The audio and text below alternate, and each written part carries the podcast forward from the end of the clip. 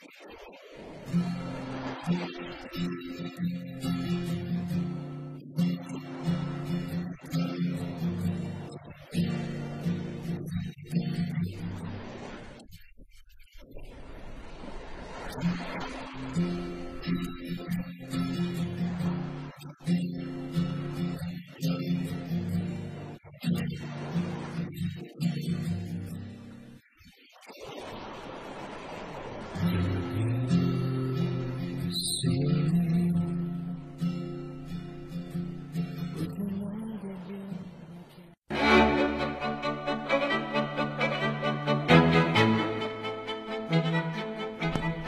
随着镀金时代的欢呼声，财富和机会似乎像刚在第一次世界大战中获胜的美国人敞开了自己吝啬的大门。整个社会对新技术和新生活方式趋之若鹜。菲斯杰拉德式的炫耀式消费成为时代潮流。当代的总统胡佛慷慨激昂地发表演说，向贫困宣战。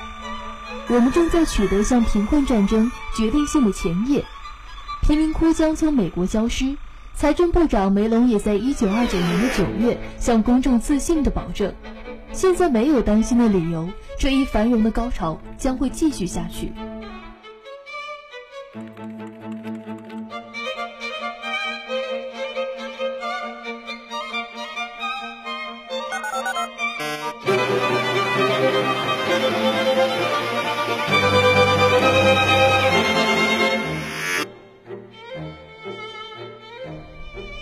而在梅隆部长这边信心满满的言论发表还不到一个月，十月二十四号，在这一天，美国金融界崩溃了。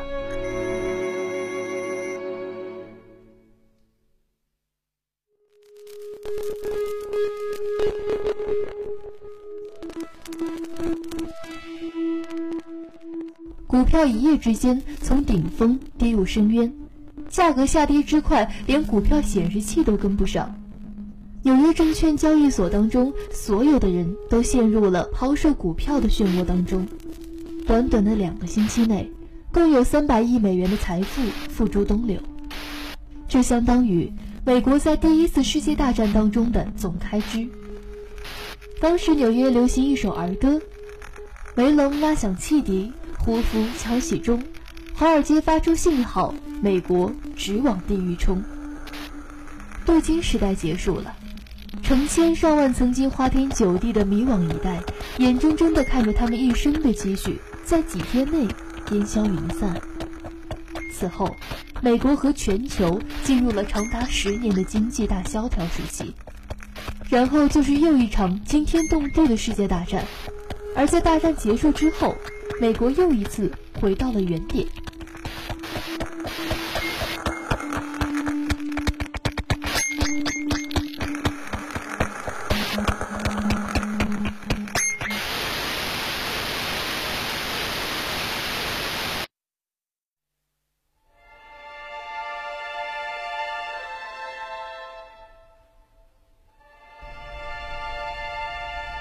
美国作家斯泰恩曾经在文章《太阳依旧升起》提了一句词：“你们是迷惘的一代。”而海明威也就是将迷惘的一代指代第一次世界大战之后成长起来的年轻人。他们之所以对生活失去信念，是由于战争的创伤，但他们并未因此而失去对人性的渴望。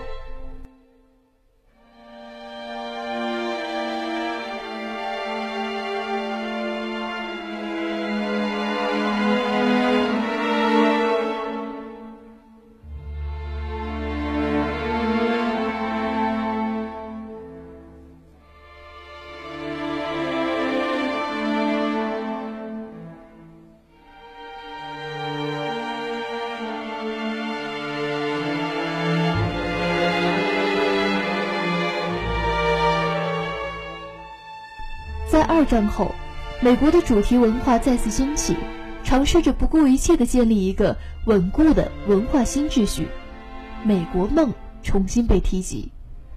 然而，知识分子已经由原来的支持转向了虚无，他们追求自发的艺术创作，反对扼杀人们心灵的力量，他们怀有可觉无序、狂欢状态的浪漫主义情怀。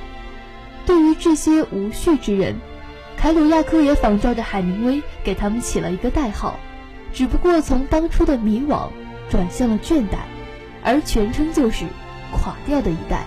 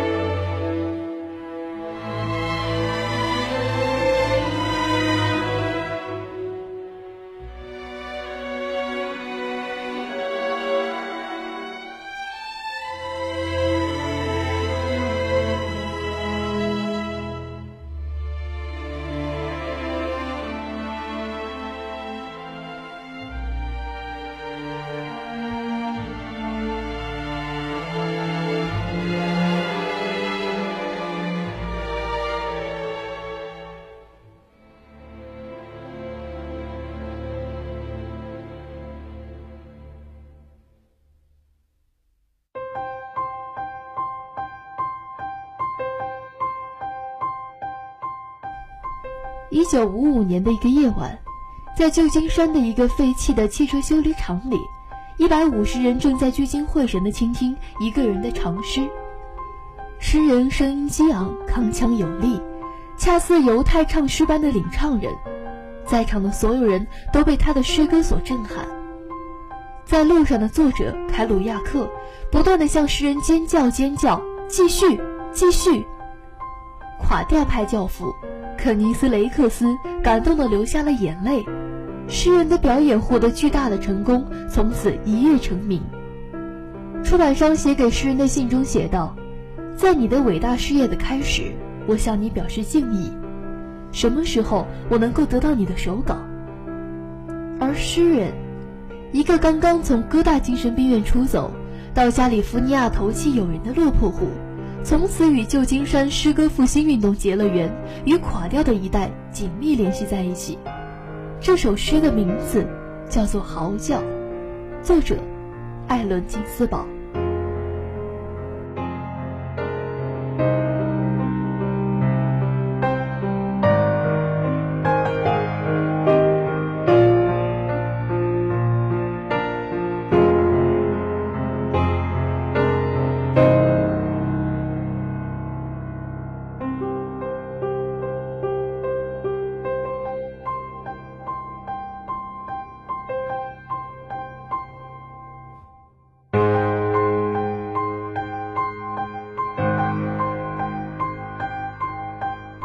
看见这一代最杰出的头脑毁于疯狂，挨着饿，歇斯底里，浑身赤裸，拖着自己走出黎明时分的黑人街巷，寻找狠命的一刻。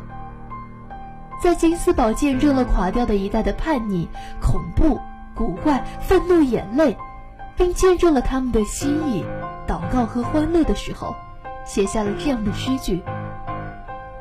诗歌写了这些主流文化当中的社会精英默默无闻和被遗忘的命运，他们的挫败感和垮掉感，也表现了他们在冷漠和充满敌意的现代文明之外，去寻找精神寄托的心路历程。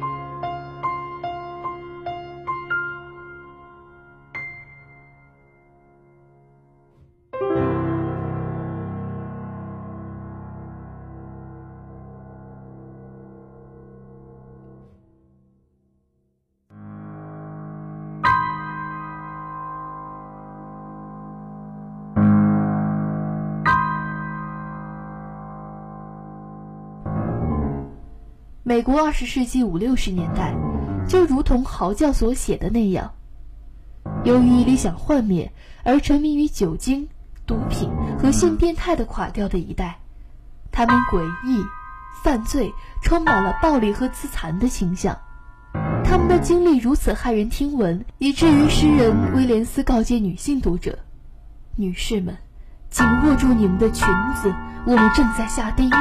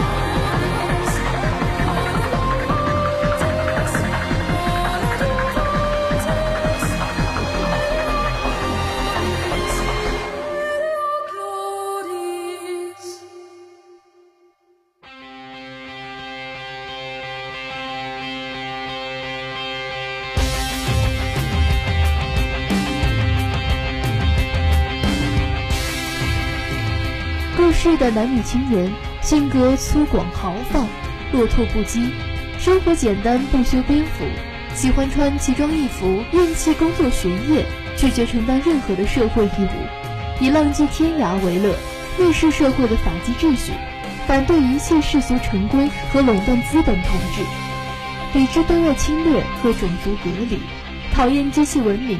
他们永远寻找着新的刺激，寻求绝对自由。纵欲、吸毒、沉沦，以此向体面的传统价值标准进行挑战。咔嚓，垮掉的一代就此在人们心中定格，成为了六十年代平权运动的畸形产物。为参加者兴致勃勃，参与者讳莫如深。当越过嬉皮士、迷幻界、鲍勃迪伦这些表象，向之后看去，垮掉的一代。给后世的遗产究竟是什么？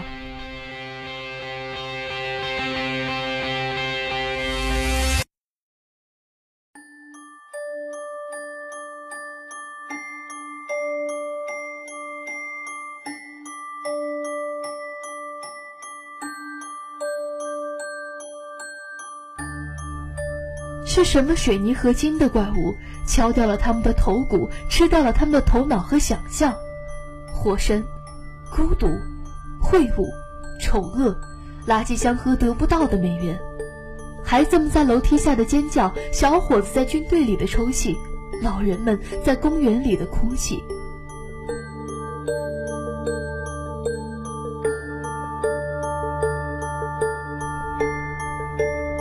在嚎叫的第二章。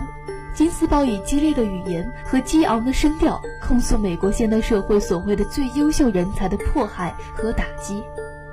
在诗歌中，正统的社会力量是一头巨兽，它正张开大嘴吞噬着人才、生命和想象力。这一头可怕的代表美国现代工业文明的巨兽，残酷地吞噬着一代人的个性和创造力。它代表了这个嫉妒天才的社会制度，代表了总体上的权威力量，代表了一个巨大的无所不包的社会现实。其最好的情况就是冷漠，最坏的情况是吞噬人们的个性和差异。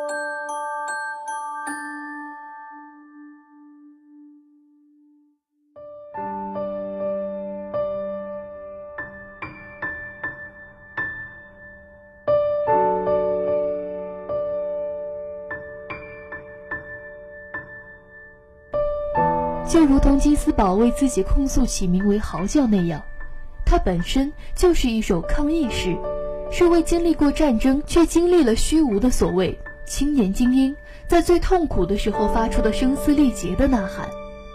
如果再扩大一点来说的话，就是年轻人对体制和正统文化的抵抗，垮掉的一代对美国的现代工业文明的反叛。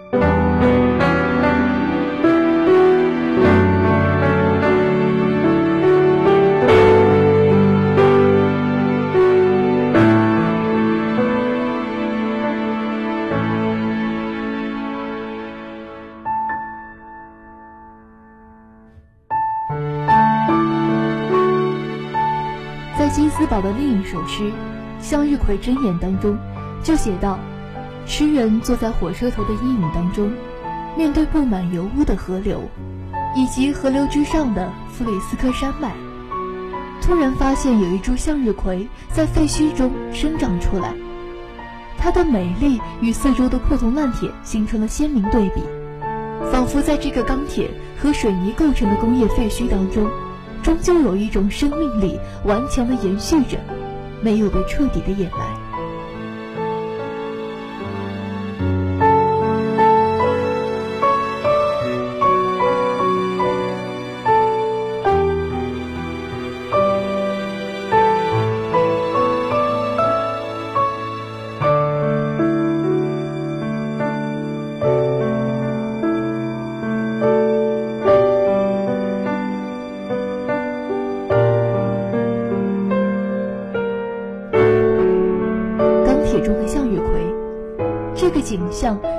伴随了金斯堡文学创作的前半生。在大学就读期间，金斯堡在朗读英国浪漫主义诗人布莱克《啊，向日葵》时，就曾经看到了布莱克像先知一样向他走来。布莱克给他的启示是，他和他那一代人的灵魂没有幻灭，在他们的灵魂深处有一朵向日葵。虽然垮掉的一代置身于美国这个巨大的气废工厂。他们全身布满了工业的尘埃和油污，但是在他们心中有向日葵一样鲜活的灵魂。他们不是美国工业文明的疯狂的火车头，而是一朵鲜花。我们不是那布满油污的外表，在里边，我们都是金灿灿的向日葵。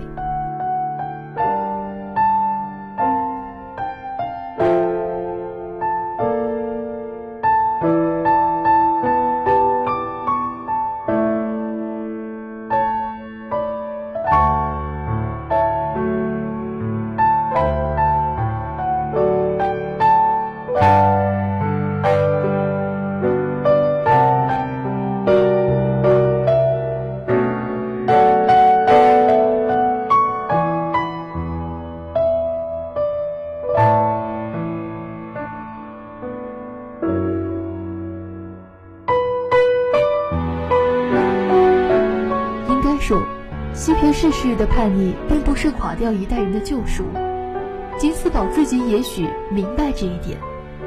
纵欲和致幻剂仅仅是制造兴奋状态的手段，也许可以引导他们进入某种失学境界，产生某种诗歌灵视，就像你看到布莱克一样，看到天使，但这拯救不了他们。在好笑的第三部分当中，金斯堡描写了他与卡尔所罗门的爱。并视之为奇迹，在所有挫败感和恐怖经历当中，这份爱给了他力量和信心。卡洛斯·威廉斯认为，嚎叫与诗证实了这样一个观点：在生活给予客人的最有辱人格的经历当中，只有爱能够使生命崇高。只要我们有智慧、勇敢、信心和记忆，坚持下去。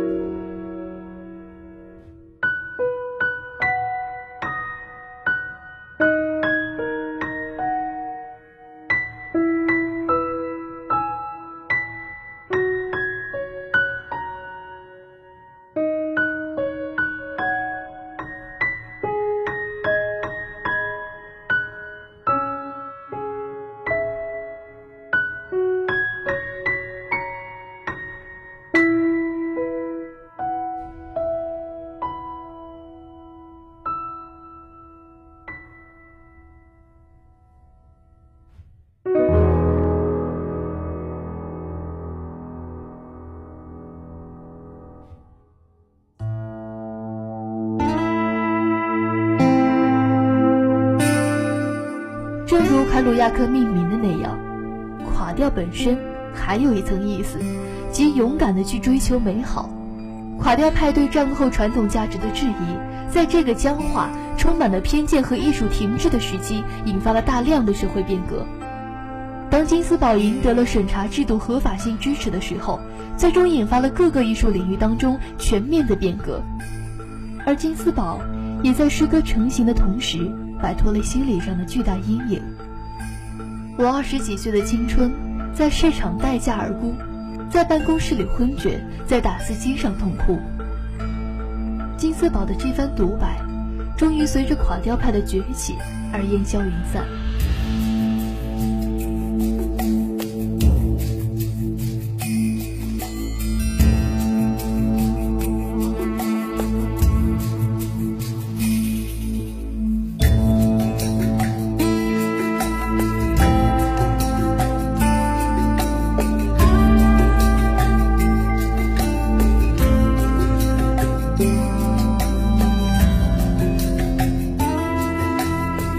而真正让他从六十年代的尘嚣当中宁静下来的，也许就是来自东方的那些密语。我突然感到，不愿意受制于那种非人的力量，那种扩展认知范围的道德责任，只想随心所欲做自己，生活在现在。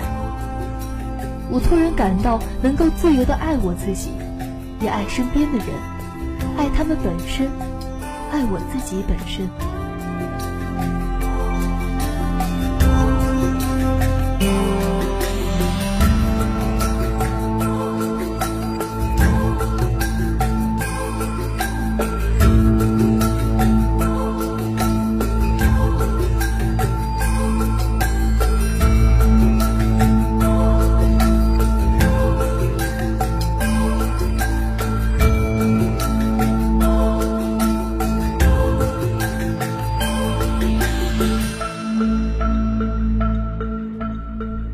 就是本期派乐图书馆的全部内容。